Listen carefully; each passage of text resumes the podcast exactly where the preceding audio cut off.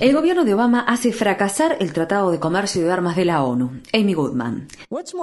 Adivine qué está más estrictamente regulado, el comercio mundial de bananas o el de los buques de guerra.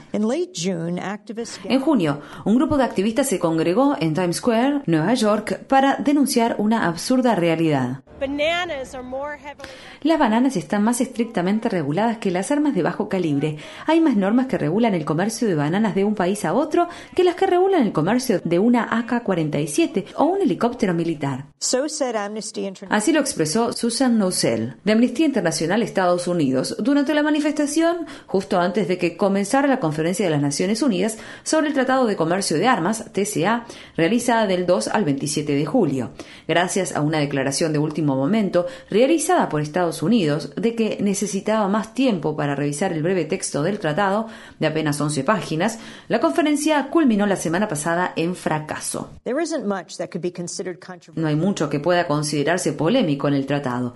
Los gobiernos signatarios acuerdan no exportar armas a países a los que se aplica un bloqueo de armas, ni exportar armas que facilitarían la comisión de genocidio, crímenes contra la humanidad, crímenes de guerra u otras violaciones al derecho humanitario internacional. La exportación de armas está prohibida si facilita la violencia de género o la violencia contra los niños, o si las armas son utilizadas para el crimen internacional organizado. ¿Por qué Estados Unidos necesita más tiempo que los más de 90 países restantes que tuvieron suficiente tiempo para leer y aprobar el texto? La respuesta estriba en el poder del lobby de la industria armamentista y la aparente incapacidad del presidente Barack Obama de hacer lo correcto, especialmente si no fue fríamente calculado desde el punto de vista político.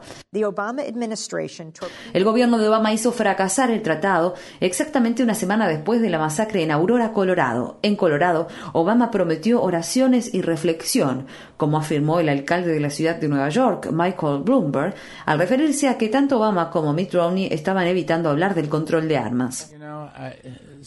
Las palabras reconfortantes son muy lindas, pero quizás ya es hora de que las dos personas que aspiran a la presidencia de Estados Unidos nos digan qué es lo que van a hacer al respecto. Porque obviamente este es un problema que afecta a todo el país y cada día mueren muchas personas a causa de heridas de armas de fuego. Esto debe terminar, y en lugar de que los dos candidatos, el presidente Obama y el gobernador Romney, nos digan en términos abstractos que quieren hacer del mundo un lugar mejor, díganos cómo lo harían. Ese es el problema real, más allá de cuál sea su posición respecto a la segunda enmienda, más allá de cuál sea su postura sobre las armas. Tenemos derecho a que ambos nos digan concretamente, no solo en términos generales, qué van a hacer con respecto a las armas.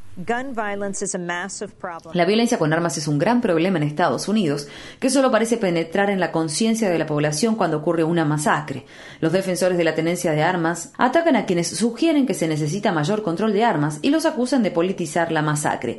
Sin embargo, algunos funcionarios electos están tomando medidas al respecto. El gobernador de Illinois, Pat Quinn, está impulsando una prohibición en las armas de asalto en su estado, similar a la que está en vigor en California, Connecticut, Massachusetts, Nueva Jersey y Nueva York. El vicepresidente ejecutivo de la Asociación Nacional del Rifle, NRA por sus siglas en inglés, Wayne Lapierre, lanzó una amenaza ante la conferencia de la ONU. Las armas de fuego para uso de civiles no deben formar parte de ningún tratado. No puede haber ningún tipo de concesión al respecto. Ni las Naciones Unidas ni ninguna otra influencia externa tiene la autoridad de interferir en las libertades consagradas en nuestra Declaración de Derechos otorgada por nuestro Creador a toda la humanidad. Por lo tanto, la NRA luchará con toda su fuerza para hacer fracasar cualquier tratado que incluya armas civiles dentro del ámbito de su aplicación. La NRA organizó una campaña para enviar cartas de oposición al tratado que fueron firmadas por 51 senadores y 130 miembros de la Cámara de Representantes de Estados Unidos. Tras el fracaso de la conferencia, la NRA se atribuye a haberle dado el tiro de gracia al tratado.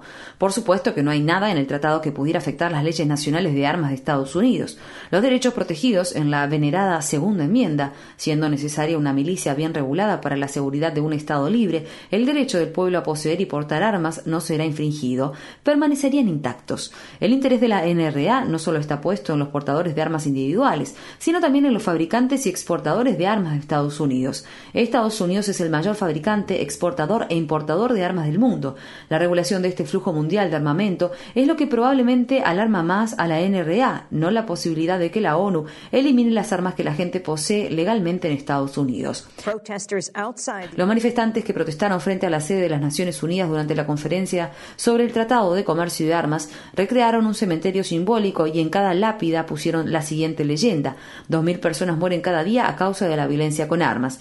Es decir, que muere una persona por minuto. En muchos lugares del mundo, masacres similares a la de Aurora suceden con demasiada frecuencia. Unos días después de lo sucedido en Aurora, al menos nueve personas murieron en un ataque con avión estadounidense no tripulado en el noroeste de Pakistán. Funcionarios pakistaníes afirmaron que se sospechaba que las víctimas eran militantes, pero el gobierno de Obama considera a todo hombre adulto que es atacado por aviones no tripulados como militante, a menos que se demuestre lo contrario póstumamente. Luego de que la conferencia culminara sin éxito, Susan Nossel, de Amnistía Internacional, declaró se trata de una cobardía sorprendente del gobierno de Obama, que a última hora cambió radicalmente de postura y saboteó el avance hacia un tratado de armas mundial, justo cuando estaba llegando a la recta final. Las palabras de Nossel fueron aún más severas al criticar al propio Departamento de Estado, donde trabajó tiempo atrás bajo el mando de Hillary Clinton. La ONU prometió reanudar la iniciativa de aprobar un tratado de comercio de armas, a pesar de la intransigencia del país al que Martin Luther King Jr. denominó el principal de violencia del mundo. Hasta entonces, las bananas estarán más fuertemente reguladas que los buques de guerra y las bazucas.